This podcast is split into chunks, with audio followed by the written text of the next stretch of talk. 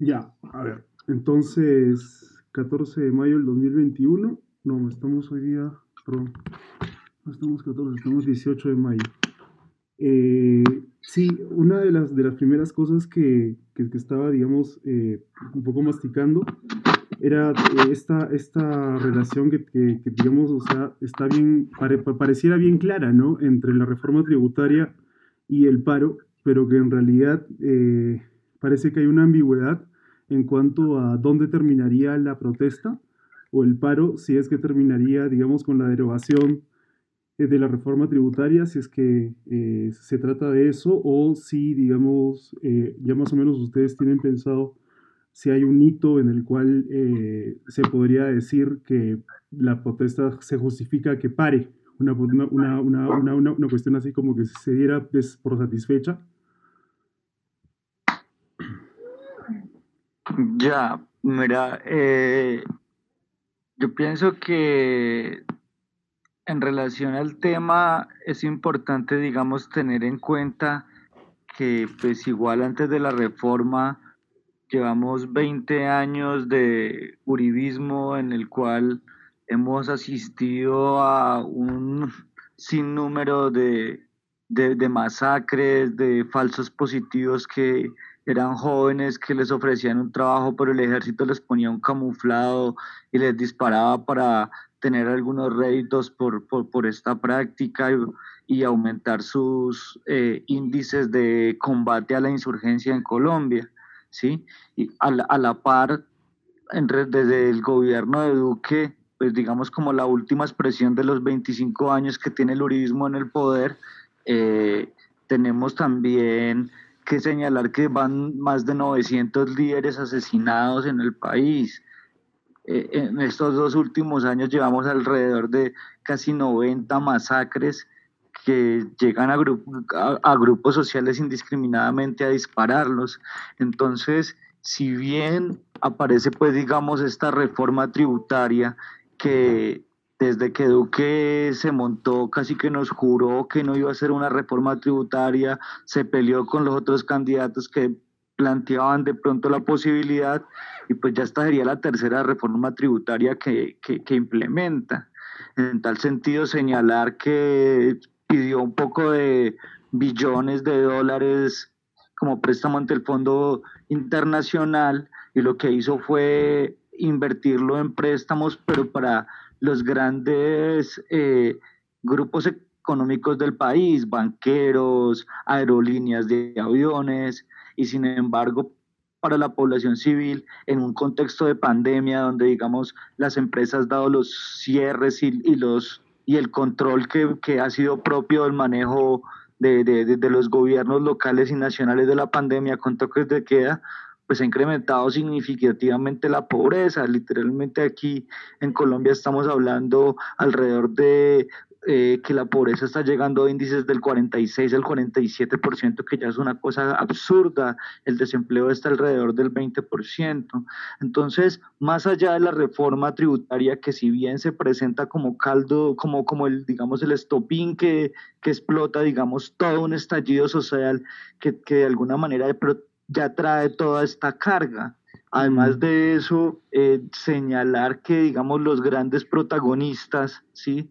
Eh, eh, de este estallido social que pues de alguna manera sobrepasan incluso los límites y el alcance que tiene el comité de paro porque es que son todo el pueblo y en ese sentido los representantes más significativos son los jóvenes todos los pelados que no tienen oportunidades, que no pueden ingresar a una universidad, porque aquí en Colombia, digamos, entrar a la educación pública superior, por ejemplo, casi que es un privilegio. Entonces, de alguna manera, todos los sin futuro, todos los negados, todos los excluidos del sistema son quienes hoy en Colombia están representando ese estallido social al cual el gobierno le está dando un tratamiento absolutamente condenable, absolutamente rechazable, literalmente un tratamiento de guerra. Te contamos alrededor en este momento de eh, casi 40 eh, personas asesinadas por la fuerza pública tenemos un índice absurdo que ni siquiera pues en regímenes como el de Pinochet se veían de esta manera tan desproporcionada como de 500 desaparecidos, eh, alrededor de 20 abusos sexuales a, mujeres dentro de, del movimiento. Particularmente en ese caso hay una chica en, en el Cauca, en Popayán, que es conducida a, a, una estación y abusada por cuatro miembros del SMAT. Resulta y pasa que esta chica, quien resulta ser la hija de un policía, al otro día se suicida.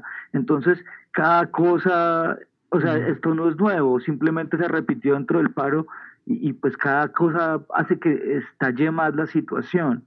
Ahora, evidentemente la salida es el diálogo, pero como insisto, eh, el gobierno de Duque lo único que nos plantea en este momento es represión, militarización. Ayer hizo un llamado a que se levantaran los puntos por la vía de la violencia, llamando a todos los gobernantes a que extendieran el máximo de su fuerza armada pues necesariamente para reprimir estos puntos y levantar los bloqueos. Es decir, se niega a escuchar las peticiones y, se niega a escuchar las demandas de un pueblo que, hermano, literalmente se está muriendo de hambre. Entonces la gente no tiene nada que perder y ese es de alguna manera el combustible que, que los tiene hoy día en la calle. Mm, claro. Pero digamos ese, o sea, eh, hay, hay, hay, una, hay un desgaste siempre, digamos, de la, de la movilización, ¿no? O sea, imagino que ustedes eh, ya van más de 15 días, me parece, de, de, de, movilización, tú me corregirás, y digamos, o sea, en algún punto también van a tener que que parar la gente para, para, volverse a abastecer, porque imagino que el bloqueo, digamos, involucra un paro total, ¿no? De actividades, aparte del, del paro que ya, digamos, de por sí es eh, consecuencia de la pandemia, ¿no? Entonces, eh, hay como unas posibilidades, ¿no? O ustedes, digamos, se van de este paro con una con algo más que una medición de fuerzas, eh, o digamos, digamos, o sea, como tú dices, logran algo más concreto como para poder institucionalizar un poco esa, eh, las consecuencias de esa movilización, ¿no? O sea, en este caso en, el Ecuador fue un poco el retiro de, de, del decreto, digamos, que eliminaba los subsidios, ¿no? Porque es una cuestión bastante sensible para la economía eh, del, del, pueblo ecuatoriano, ¿no? Pero en este caso, digamos, una vez... Eh, dado un paso atrás con la reforma tributaria que, digamos, tiene este, este tenor o este, este matiz, digamos, económico o de reforma económica o un shock económico también, digamos, para la, para la población que ya de por sí está choqueada. Eh, o sea, ahí es donde, donde, donde entra, entra la preocupación un poco, al menos de mi parte, o sea, eh, con qué victoria se, se, irían, se iría Colombia después de este paro, ¿no? ¿Cuál, ¿Cuál sería la, reivindicación que, se podría decir podrían conseguir en, este, en estos días o semanas que le quedan a ustedes para poder eh, sentarse a negociar algo que puedan lograr, ¿no? Hermano, yo creo que ahí, ahí podría yo señalar de alguna manera distintas victorias. Sin embargo, yo creo que la más importante es que, digamos, planteándole los términos más coloquiales o más generales o más universales, eh, Colombia despertó, ¿sí? Y de alguna manera está asqueada, está hastiada de, de, cómo, de, cómo, de cómo vivimos, de la forma en que hemos naturalizado también la violencia en nuestro país, que de, por sí es un país ya muy violento, pero también o sea, se cansa de ver cómo los políticos se roban y se roban las cosas, o sea, hay un hastío totalmente. Mm. Entonces, bueno, uno, sí, hay, hay, hay, por un lado hay una necesidad de, de, cambio que reclama la gente, seguramente sin muchas claridades y sin muchas cosas. Ahora bien, hay, hay, antes de, de, de digamos, de, empezar a sumar victorias, porque uno podría decir que, bueno, uno es el retiro de la reforma tributaria, que como lo señalabas, tiene que ver, pues, digamos, con el encarecimiento de, productos incluso de la canasta familiar, es que eran tan descarados que querían ponerle casi que viva hasta, hasta morirse, o sea, hasta los servicios funerarios iban a, iban a ser incrementados. Entonces, si bien esto es una cosa, pues también se logró también detener la reforma a la salud, que llegaba y entregaba a manos de, primeros, de privados, digamos, todas las responsabilidades del Estado de garantizar el derecho a la salud de los colombianos. Pero por otra parte también está la reforma pensional, por otra parte también se necesita la, la, la, ampliación y la, y la gratuidad en la educación superior en Colombia, porque pues tenemos unos índices muy, muy desafortunados en toda esa materia. Entonces, de alguna manera ganamos y es una gran victoria en que la gente se dé cuenta de que esto es así por una parte y que hoy en día los pelados sean los que estén reivindicando necesariamente esos derechos en la calle, pues mm. porque son ellos mismos los negados. Ahora bien, hay algo que sí hay que señalar y es muy importante y es que evidentemente creo que coincidimos todas las personas que hemos opinado acerca del paro, que estamos en estas conversas acerca del paro, y es que necesariamente el camino es el diálogo, pero como han dicho los chicos, que mientras van a alguna mesa de diálogo, van a los puntos que ellos tienen como puntos de resistencia o de bloqueo y les disparan porque ha sido otro componente importante del paro como el gobierno ha atizado pues el conflicto entre ciudadanos promoviendo grupos paramilitares.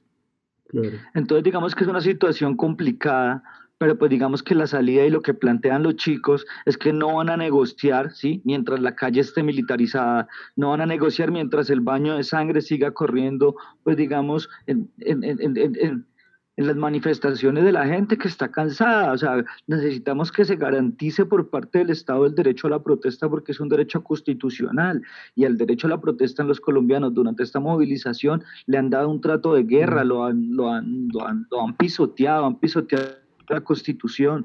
Las fuerzas militares en Colombia están para cuidar la frontera, para cuidarnos de una amenaza externa y han sacado a los militares y al ESMAD a reprimir a la gente, al pueblo. Es una, es una destrucción de la institucionalidad lo que hace el gobierno. Sin embargo, en, en, la actitud de diálogo del pueblo, que siempre ha estado ahí, supone que hayan garantías para el diálogo y las garantías pasa por detener la represión, por detener la masacre, por dejar de matar ya colombianos y retirar a las fuerzas militares y armadas de, de, las calles y eh, necesariamente acabar con el SMAT. O sea, Colombia quiere necesariamente acabar con ese escuadrón que solo ha dejado muertos y que en realidad está para garantizar que no se desarrolle el derecho a la protesta en Colombia. Entonces, eh, ¿qué esperamos nosotros? Que a partir de eh, eh, esas garantías para el diálogo, ¿sí? se abran espacios, ¿sí? porque entendemos que las propuestas de los pelados tienen, tienen, dos sentidos, porque hay unas cosas que si bien son de alcance nacional, el gobierno nacional no las puede garantizar porque las tienen que garantizar los alcaldes o los gobernantes. Y, y que entonces hay unas exigencias que serían del plano local y otras exigencias que serían del plano nacional. Me refiero concretamente eh, a, que ese diálogo entonces sería por una parte con el gobierno, pero por otra parte con las autoridades locales, porque es que también se necesitan cambios y programas que incentiven, digamos, el trabajo, las oportunidades de estudio, las oportunidades en general para los pelados, porque es que no tienen un futuro. Entonces, esas son las condiciones de diálogo. Ahora, como yo te digo, hay un, hay, hay un, un, acumulado ahí de victorias en cuanto se cayó la cabeza del ministro que se pedía, ahora también se está pidiendo la cabeza pues, de, de, de, de los comandantes de la represión a Colombia, que han sido, pues, en ese sentido, el general Zapatero, que es de alguna manera el comandante de las fuerzas militares, pero también el comandante de la policía. Particularmente en mi ciudad, Cali, ya renunció el, el, comandante de la policía, lo hizo anoche, pero pues tiene un proceso por 30 muertes, entonces estamos en un estado bastante complejo y, y, creemos que sí, que la solución es el diálogo, pero que el Estado garantice estas salidas pues eh, eh, con el levantamiento de la fuerza militar de la calle y, que detenga la masacre. Ya, en cierta forma, digamos, esta, esta, esta escena, digamos, bastante asimétrica, ¿no? Bastante trágica, abusiva, de, digamos, la militarización en el tratamiento de la protesta o en los excesos, en el caso de, de Ecuador, pues, ¿no? O sea, o de Chile, porque, digamos, son diferentes eh, formas de organizar la fuerza pública, ¿no? En el caso de Colombia tienen un, una policía militarizada, creo que desde los noventas, pero digamos, en otros casos, digamos, es un poco distinto, ¿no? En cualquiera de, de estos, digamos, ha habido fuerte, un alto nivel de represión, digamos, y violaciones a derechos humanos y cantidad de heridos y, muertos en, en, digamos, en, en, protestas que no se esperaba que alcancen este, esa, esa, escalada, ¿no? En ese sentido, ¿tú cómo interpretas que esta, esta secuencia de eventos, ¿no? O sea, alguna vez, digamos, eh, eh, escuché a alguien referirse también sobre una primavera latinoamericana, ¿no? Pero, digamos, algo, algo más tendría que haber atrás de esa etiqueta como para poder darle un sentido a esa secuencia. ¿Tú qué sentido le, le podrías dar a esta sucesión de eventos, ¿no? Desde octubre del 19 hasta ahora Colombia en mayo del 21, abril, mayo del 21. Mira que yo pienso que de alguna manera sí hay como un, asunto allí que es que, América es una, una, bomba de tiempo, una bomba de tiempo en términos sociales. Es decir, las políticas neoliberales que se han venido profundizando a lo largo de América Latina son de alguna manera el caldo de cultivo que ha llevado a, hablar un poco de esto de las primaveras latinoamericanas, donde usted, donde en el Ecuador, en Chile, eh, creo que en países de Centroamérica se han desarrollado procesos porque de alguna manera el Estado de Derecho ya ha estado preso de todas estas políticas que redundan en la garantía de que el Estado garantice derechos y confiera su tratamiento a privados que solo explotan eso en la educación, en la salud o en cualquier ámbito. Entonces yo considero que un poco todas estas explosiones eh, que, se, que se han desarrollado en América, que podríamos reconocer como una primavera latinoamericana, pues digamos, de fondo tienen un elemento común, que es el aumento de la represión, pero también de las políticas neoliberales y de la profundización de estas en detrimento de la población, de, de, la calidad de vida de la población, empobreciéndola, pauperizándola, condenándola, pues, digamos, a, a, a, la negación total. Bien. Eh, hace, digamos, algunas, varias veces haces alusión o se hace alusión a, digamos, a los jóvenes, ¿no? Más que a los jóvenes, a los chicos, a los pelados, ¿no? Eh, ¿En qué consiste esta, esta, esta, esta diferencia generacional frente a personas como de 40, 35, eh, tal vez 30 años? Entiendo que los pelados son inclusive menores de 30, ¿no? Menores de 25 tal vez, o por ahí.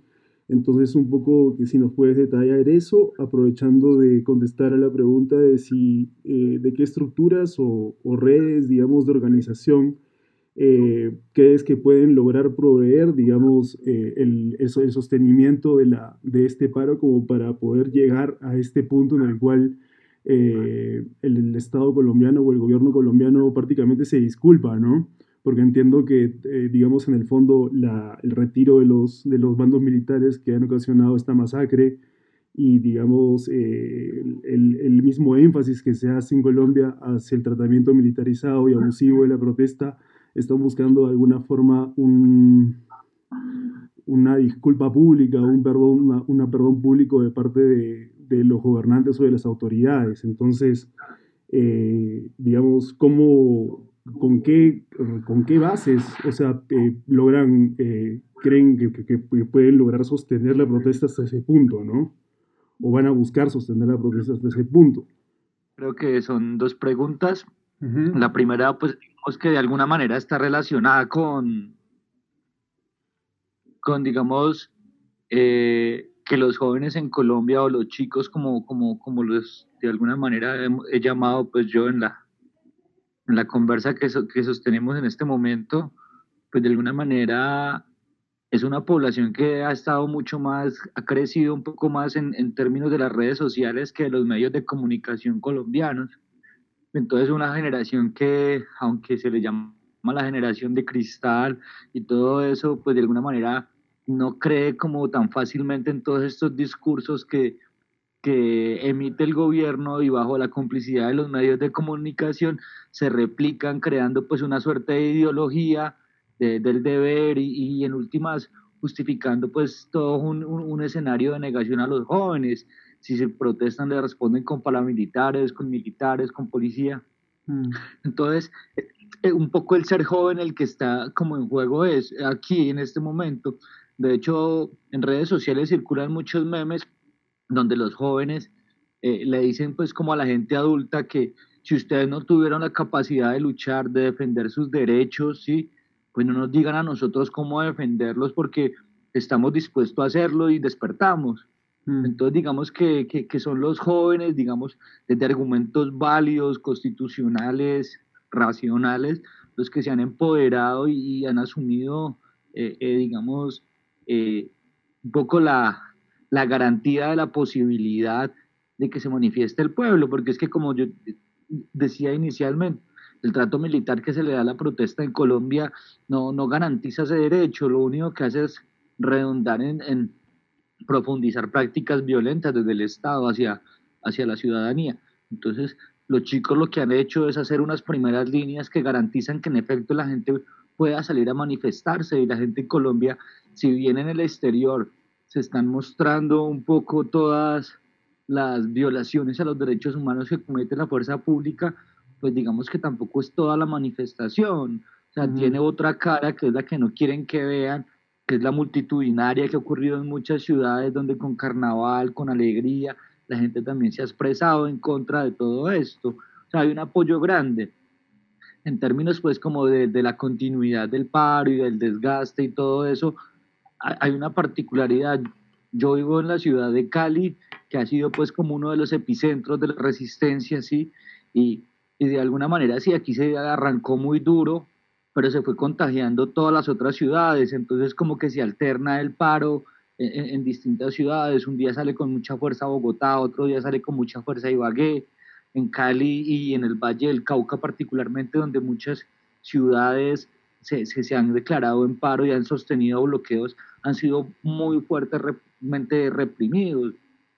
Pero sin embargo, todo el mundo sigue en pie de lucha, o sea, porque de alguna manera Insisto, no se trata de una reforma, sino que ya es un ataque a lo último que le queda a la población colombiana, que es su dignidad y ya pues, salió a defenderla. Claro, claro.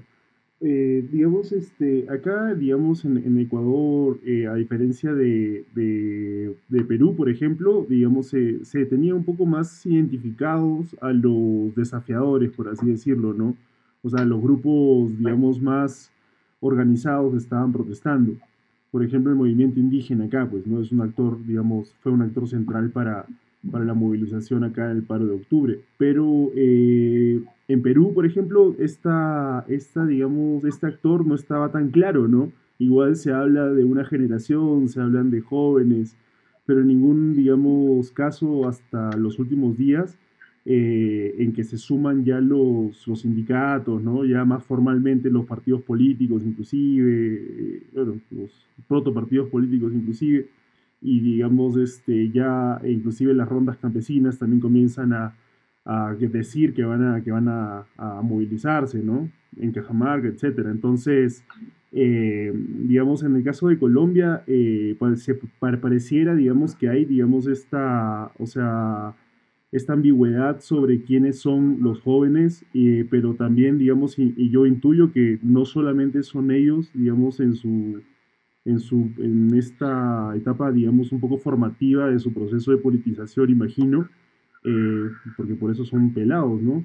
Este, eh, o sea, eh, no sé, o sea, cuál, cuál, no, sí, sí, comprendo. Cuál es, la participación, digamos, de los otros comprendo, actores comprendo, más comprendo, comprendo el sentido de la pregunta, José. Ya. Pero, pero mira que un poco en relación a lo que pues, venía contando de cómo los chicos han sostenido esto, ¿sí? sí. Eh, uno, uno evidentemente, pues cuando hace un análisis pues un poco más académico del asunto y entonces empieza digamos a buscar todas las teorías de movimientos sociales y cuáles son las organizaciones y cuáles son las estructuras y si son marxistas y si son leninistas o, o, de qué grado son o si son las centrales obreras.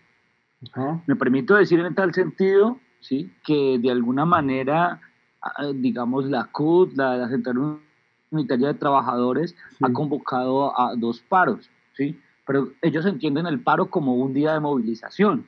O sea, de alguna manera, las organizaciones, las agremiaciones de obreros y, digamos, algunas organizaciones sociales que si bien han estado presentes en el paro, digamos, no han sido el, orientador del proceso, ¿sí? No, no, hay, no hay unos conductores del proceso en tal, que de alguna manera también a veces resulta un poco más confuso, pero pues también es un reto democrático construir de alguna manera con un pueblo que no está siguiendo o sea, asistimos a una crisis de representatividad, pero es una, una crisis de alguna manera que se expresa en la derecha, pero la gente también entiende que hay gente de centro que es tibia y que hay gente que también quiere salir en este momento a ser vocero de, de, sus luchas y pues no es justo, ¿sí?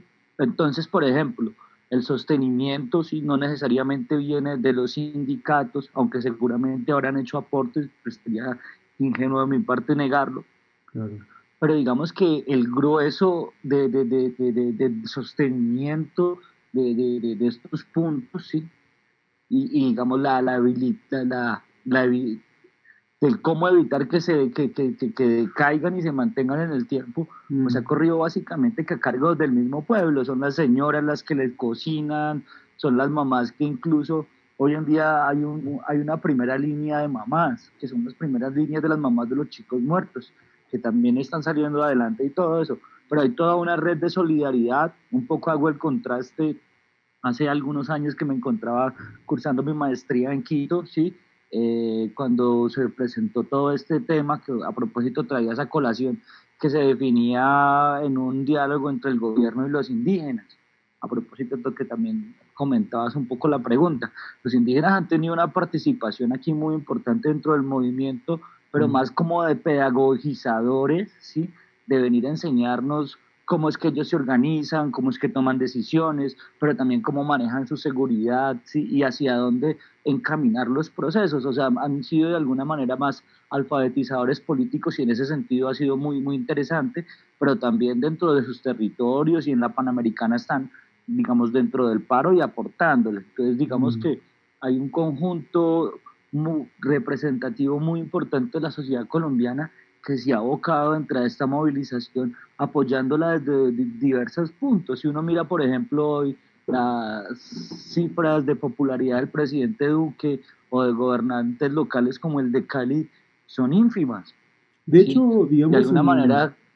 Perdón que te corte. De hecho, el, el Valle del Cauca, digamos, es, es digamos, este, eh, conocido, ¿no? Por, por su organización campesina, ¿no? En ese sentido, ¿cómo se conecta las organizaciones campesinas y toda esta serie de masacres que ha habido contra los dirigentes campesinos en Colombia en estos últimos años, digamos, eh, en relación, o sea, cómo, cómo, cómo se relacionan los jóvenes, estos, estos pelados, cómo se relacionan con estas, con estas masas, digamos, campesinas, ya sea generacionalmente, familiarmente, ya sea, digamos, eh, que recién se estén conociendo, cómo, cómo se está dando la, la dinámica con, con el campesinado de, de Colombia. Mira, José, eh, la, la, categoría de campesinado en Colombia, seguramente alguna vez lo habremos conversado en algún café, eh, es un poco diferente de cómo se, se, se, se, expresa en otras, en, otras, en otras regiones, ¿sí? Eh, porque, por, por, ejemplo, para nosotros el indígena también es un campesino. Claro. Ahora, aclaro lo siguiente. Mira, el Valle del Cauca es una región que eh, de alguna manera comporta dos momentos. Uno, el Valle del Río Cauca, que está conformado por una serie de municipios, pero también está el departamento del Cauca. El departamento del Cauca tiene mayor, digamos, presencia de, de grupos étnicos, de grupos indígenas, ¿sí? desde la cual, digamos, los e-, ejercicios de producción y de organización se desarrollan de acuerdo a su cultura. Sin embargo, no en el Cauca, sino digamos en lo que se conoce como el Valle, donde está Cali, Palmira, Buga, Tuluá, todo esto, es diferente porque aquí asistimos no necesariamente a una producción, y no digo que la haya, hay, hay pequeños productores campesinos, hay grupos indígenas que producen, sí, como campesinos, sin embargo, el mayor de la producción del territorio se eh, desarrolla por vía del monocultivo de la caña. O sea, el valle es un, digamos, un ejercicio de, monocultivo donde se produce gran parte del azúcar del país. Eso tiene consecuencias para el territorio evidentemente muy importantes, porque ahorita que se habla del desabastecimiento, por ejemplo, nos damos cuenta cómo no tener una producción diversificada y todo eso, digamos, está jugando más en nuestra contra que eh, un monocultivo de caña que simplemente está beneficiando a grandes terratenientes que en últimas todas sus ganancias nunca redundan en, en, algún bienestar o en alguna política para el pueblo. Claro, pero precisamente, digamos, ese, ese, ese campesinado tan reducido, ¿no? Y tan, digamos, este, amenazado por la extensión de la frontera extractiva, ya sea, digamos, de monocultivo, del agronegocio, la minera, etcétera, eh, digamos, ha estado en un proceso de luchas intenso, ¿no? Entonces, ¿cómo, cómo conectas tú ese, ese proceso de lucha intenso, digamos, de los campesinos del Valle del Cauca con, digamos, esta, con, con, con, con esta, con esta movilización nacional de ahora, ¿no? Mira, yo pienso que yo pienso que han estado presentes, manifestando toda su solidaridad, aportando toda la experiencia en las luchas que ellos históricamente han desarrollado, porque pues para ellos el, ejercicio de la lucha y la reivindicación de derechos, dada su organización, es un proceso histórico. La participación de ellos en este momento, digamos, redunda en, en, ese aporte pedagógico, en ese aporte también de insumos, en ese aporte de un poco de la experiencia que ellos tienen al movimiento. Sin embargo, pues digamos que no son un actor determinante, ¿sí? Digamos que el grueso está concentrado en este momento en las ciudades, desde la periferia y la marginalidad, sobre todo de los jóvenes pero que redunda ¿sí? en, en, un sentimiento común. En este momento, si revisas, tenés la posibilidad de revisar medios, te das cuenta que el 80% de la población colombiana está de acuerdo con el paro. Sí, seguramente han utilizado estrategias de shock, de la doctrina del shock, ¿sí? Intentando poner a los ciudadanos en contra de los ciudadanos, con el tema del desabastecimiento, con el tema de la escasez, con el tema de, de, del flujo de, agrocombustibles. Pero sin embargo reconocemos y lo reconoce la sociedad que son estrategias que están empleando para generar el miedo. Claro, ese 80% que, que, que, que, respalda el paro eh, está diciendo algo también sobre el uso de la violencia, ¿verdad? O sea, me imagino, digamos, eh, o sea, digamos, o sea, en este tipo de manifestaciones un poco grandes y que se escapan sobre todo de las manos por la cantidad de puntos, eh, digamos, de, bloqueo y por, o sea, por el desgaste de, de, también, digamos, las, o sea, las fuerzas represivas, ¿no?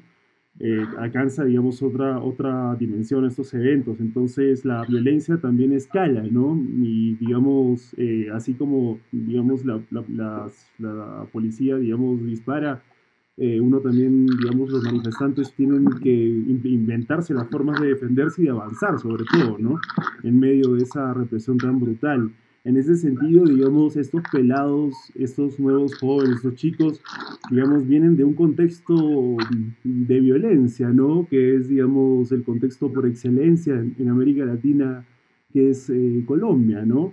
Cómo estos chicos, estos pelados que participan ahora en, esta, en este paro nacional, eh, digamos, ¿tú crees que cómo, cómo, cómo, cómo miran ahora la, el uso de la, de, la, de la violencia, por así decirlo, una violencia liberadora, una violencia revolucionaria hasta cierto punto, ¿no?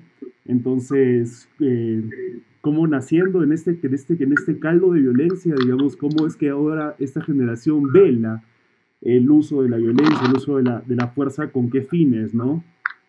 No sé si por ahí... Mira, yo, disculpa, te interrumpo, creo que hay, hay, hay, hay un concepto que maneja el pensador eh, argentino-mexicano Enrique, Enrique Dussel, que, llama violencia, que se llama violencia de respuesta.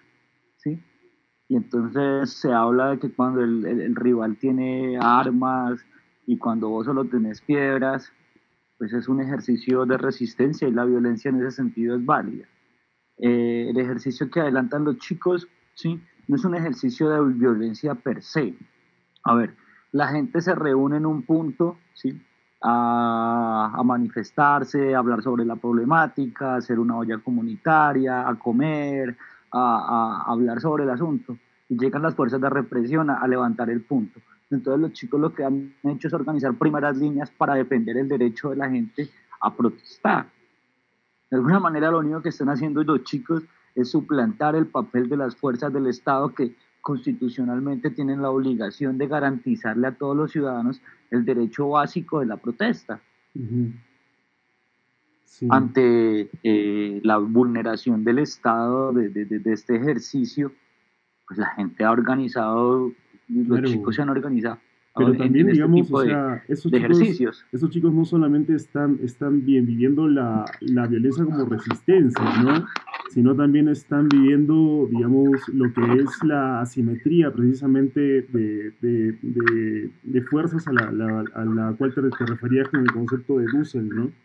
Entonces, digamos, esa asimetría de violencia en algún momento digamos, también eh, va a generar un sentido de, no solamente es, o sea, genera de, de, por sí un sentido de injusticia, ¿no? Un sentido de, violación, digamos, del que, del que no tiene las suficientes armas como para defenderse en un, en un mismo nivel, ¿no? En un mismo grado. Pero en ese sentido también, digamos, las piedras, los palos, los escudos y el mismo espartano queda, digamos, limitado y queda eh, lesionado, queda caído, ¿no? O sea, ustedes ya van contando 40 muertos, por lo que, por lo que me estabas eh, comentando. Entonces, esa, eh, esa, eh, esa, es parte de, la reflexión, imagino, que tienen ellos o que tienen ustedes ahorita en Colombia, ¿no? O sea, ¿cuál es el, el, el, o sea, hasta, hasta, hasta, qué punto, digamos, se puede con esa resistencia mm, seguir protestando, ¿no? Hasta qué punto es racional seguir, digamos, la protesta en esas condiciones y qué lecciones, digamos, se, se perfilan para el futuro en cuanto a, al uso de la, de, la, de la fuerza desde el campo popular, ¿no? Claro, en efecto. Eh, no, o sea, de alguna manera pienso yo que, que, que es absurdo si, hablar de, una, de, un enfrentamiento de piedras contra fusiles.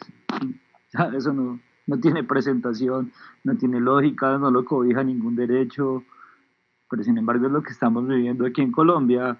Ahora, si me preguntas por una salida lógica, una salida sensata, una salida racional, pues de alguna manera no, no, no, no, no podría pues como ponerme en el lugar de los chicos porque de alguna manera ellos son los que en este momento sostienen y, y lo que pasa es que antes de, de, de, diezmar, es decir, antes que el uso de la fuerza o de la aniquilación de la vida, porque pues, se supone que la vida también es un derecho que debería garantizar la, la, la fuerza pública, pues la está sesgando.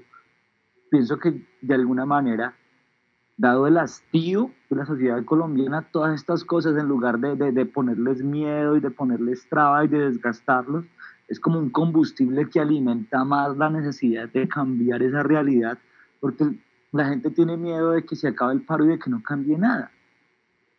Y como vuelvo a insistir en esto, de alguna manera no son los sindicatos, ni las centrales obreras, ni el compañero marxista, leninista, maoísta, chuchista, ni nadie de los que están orientando el paro.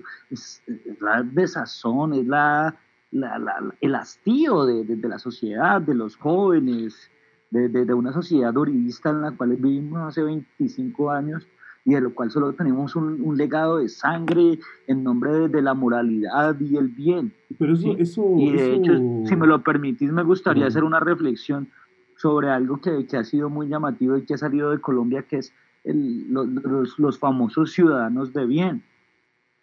¿sí?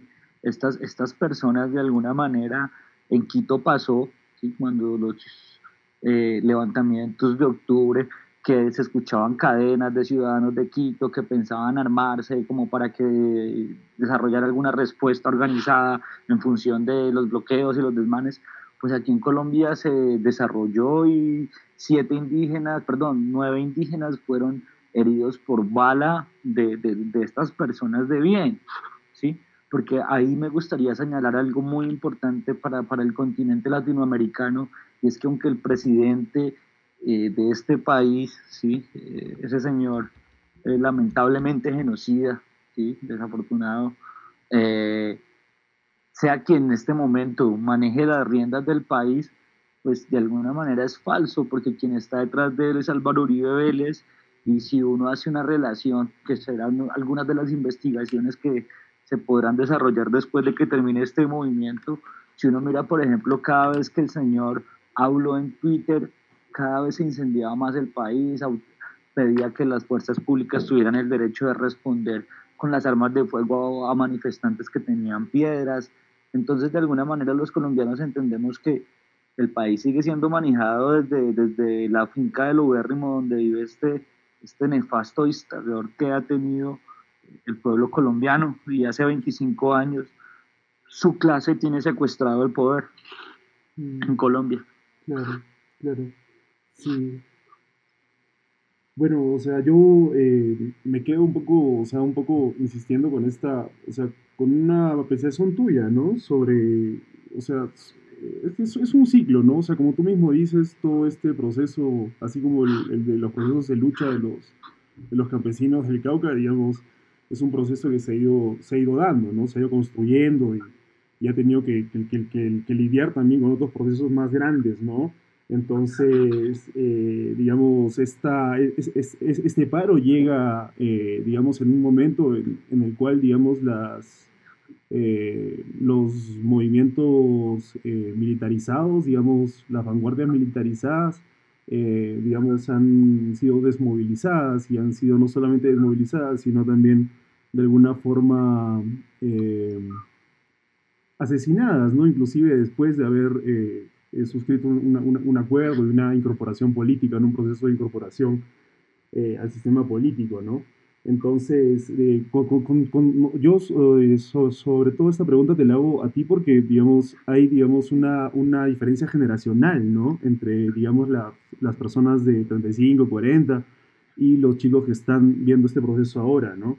Entonces yo imagino que el, entendimiento de lo que es una vanguardia militarizada, digamos, o de lo que es un movimiento revolucionario eh, que porta armas y que, busca el cambio por las armas, digamos, eh, eh, digamos este, debe ser una, una, una, una, posibilidad que a lo mejor, digamos, después de esta, de esta coyuntura va a volver a, a ser una, posibilidad, ¿no? O en, en mente para para estos chicos, ¿no? Entonces, eh, un poco mi, pregunta va en cuanto a, cómo tú crees que está interpretando esa, esa, esa, nueva generación eh, un proceso un poco más eh, fuerte de, enfrentamiento, ¿no? Imagino que, que, no es, o sea, como tú dices, racional, o no se ve racional, no se entiende cómo se puede enfrentar, digamos, a un ejército con piedras, ¿no? Entonces, entonces, un poco eh, por ahí, no sé si tú puedes alcanzar esta, una, una, una, reflexión un poco más a lo mejor personal. Sí, entiendo. Mira, eh, bueno, yo creo, pues, de alguna manera que en, en, efecto, pues, el escenario es muy, muy, muy, muy complejo, pero de alguna manera creo que tampoco se agota o, necesariamente eh, en como que en el sentimiento de, de, responder, digamos, de, manera equilibrada a una violencia que se está padeciendo. Sí. ¿sí? Es decir, de alguna manera en Colombia la violencia es alta y los índices de violencia son altos porque en todos los barrios hay armas y eso. Hasta el momento, sí, dicen que hay alrededor de 400, 500 policías heridos, pero no hay policías heridos por arma de fuego. ¿sí? Y en los barrios sabemos que hay armas de fuego, o sea, los chicos no han dado una respuesta de ese orden. ¿sí? Eh, pienso también adicionalmente a eso que acabo de decir, seguramente mucha gente en Colombia puede no estar de acuerdo conmigo o, es un punto a debatir, pero de alguna manera eh, como la, los procesos de desmovilización, digamos, la baja intensidad del conflicto armado en términos insurgentes ha posibilitado, digamos, que todas estas expresiones tengan mucho más eco y mucho más voz. Sí, de alguna manera, si miramos los medios de comunicación y la posición oficial del Estado, es que las FARC, el ELN, las nuevas disidencias, eh, las fuerzas especiales de New, Goku, bueno, todos están metidos en el paro, entonces son los que quieren desestabilizar el orden y acabar con la institucionalidad y generar el caos para que reine la anarquía. Evidentemente es el discurso institucional, sin embargo, eh, evidentemente pasa todo lo contrario. Es que no es la insurgencia, es que no son los sindicatos. Bueno, sí, han estado ahí, han sido unos actores, han participado, han aportado, pero digamos que no son los grandes eh, condicionantes del paro. Los chicos se dieron cuenta que es que tenían que salir a protestar y a pelear lo de ellos ahí, en la calle, con la piedra y sosteniendo eso, porque es la única forma en la cual el apoyo popular se desdobla, es que la gente no sale a llevarles la comida o a llevarles la leche o el bicarbonato a la primera línea porque sienta lástima de ellos, es porque entiende que ellos están luchando por sus derechos. Pero pues si cambia la cosa, pues nosotros tenemos aquí una historia de un conflicto de 50 años donde en últimas las insurgencias ni siquiera han tenido un momento, pues digamos, tan importante como este en términos de la exposición y la visibilización de un gobierno fascista. Mm. Claro, claro. Sí, mi estimado. Esas eran las preguntas que yo tenía. No sé si quieres hacer un último comentario. Ahí me queda una, una última cuestión que, me pareció interesante de un comentario anterior que escuché eh, tuyo y era esta relación entre el endeudamiento público, el endeudamiento del Estado colombiano y la reforma tributaria. No sé si puedes explicar un poquito mejor esto de los bonos y de esta relación que encuentras entre endeudamiento, FMI y reforma tributaria. Bueno, toda vez que esto va a salir del país, me parece pues muy interesante eh, hacer esa explicación. El presidente Duque, ¿sí? Es presidente porque la registraduría de Colombia, uno tiene que decirlo hoy día ciertamente, ¿sí? ya están las pruebas y, y solo falta que, que la Corte en este momento sea un lugar independiente para que se produzca, pero ya todos sabemos que eh, un narcotraficante colombiano de la costa colombiana eh, que se apodaba el Ñeñe, fue quien financió toda la campaña de Iván Duque. Es una campaña que está financiada mm. enteramente por el narcotráfico, ¿sí? con la, digamos, complicidad de la eh, Registraduría Nacional de la Nación. Entonces pusieron a votar gente muerta, alteraron los formularios de las votaciones, ¿sí? Pero entonces, dándonos cuenta de esto, nos dimos cuenta que la Registraduría Nacional de, Colombia tiene una cantidad de, de alguna manera, como decirlo, como de tetas de las cuales se pegan. Entonces, tú puedes consultar, por ejemplo, en la página de la registraduría la cédula 1, 2, 3, 4, 5, 6, 7, 8, 9. Y esa cédula existe. Y si miras hoy en día cuántos subsidios de los que dio el gobierno como dádivas para la pandemia, te das cuenta que la cédula 1, 2, 3, 4, 5, 6, 7, 8, 9 ha recibido 20 subsidios de, del bono solidario que está dando el gobierno. Entonces lo que nos damos cuenta es que tienen toda la institucionalidad en función de cómo pueden robarse tanto las elecciones como el mismo presupuesto que destinan a lo social. Entonces, ¿qué hicieron? Llegaron, pidieron un montón de plata al Fondo Monetario Internacional, billones de pesos para afrontar la pandemia, pero solo. Se lo invirtieron en las personas que financiaron su campaña. Bueno, al niño ya se había muerto, pero pues digamos Sarmiento Angulo, eh, Avianca, todos a los banqueros, a todos los banqueros les dieron préstamos a intereses a huevo. Pero entonces a los colombianos dijeron que les habían dado un montón de subsidios, pero se descubrió que todos estos subsidios no eran otra cosa más que otra nueva estafa del Estado. Mm, y ahora vienen y nos dicen que por el Estado estar ayudando a los colombianos durante la pandemia, la caja del Estado se quedó sin billete, entonces tenemos que hacer una nueva reforma para que el Estado tenga billete y pueda seguir haciendo eh, eh, su labor social. Pero todos sabemos que no hay labor social y que en últimas estamos en medio de una pandemia donde el desempleo ha crecido al 20%, la pobreza ha crecido al 40% y de alguna manera no la gente está aguantando hambre y entonces ahorita le van a poner IVA hasta morirse. obviamente es la gota que rebasa la copa de toda la política neoliberal de sangre que han venido desarrollando el uribismo de los últimos 25 años en Colombia.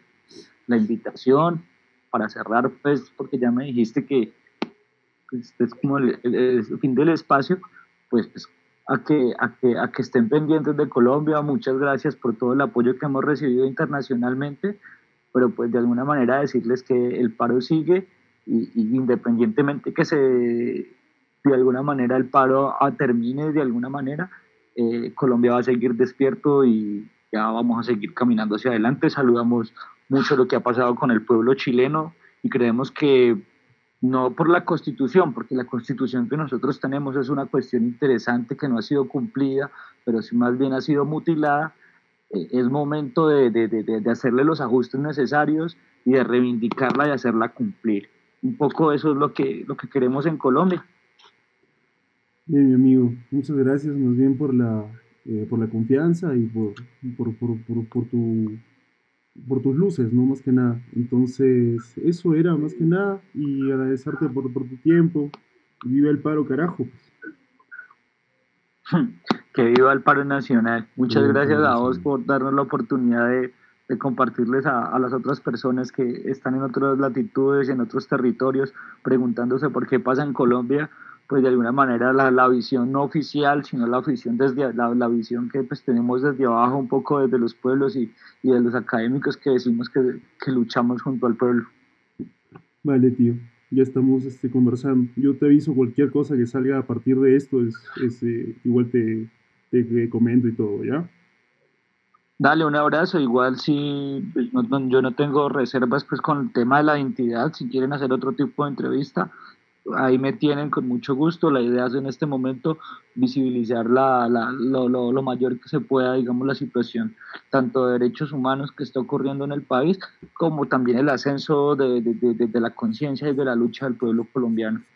Ya, bacán, tío. Voy a atenderlo, voy a, a decirle acá a la, la, gente cuando, cuando, cuando ya entre esa, ese ratito que te paso y ya, ya ahí coordinamos para una próxima entrevista si se puede. Ya, tío. Vale, hermano un abrazo de Colombia, un abrazo con dignidad, con resistencia y con mucha alegría. Y pues seguimos aquí parados durísimo en el paro nacional. Buenazo, tío. Fuerza, fuerza, para adelante. ¿Ya? Un abrazo. Cuídate, tío. Cuídate mucho. Chau, vale. Muchísimas gracias a usted. No, cuídate.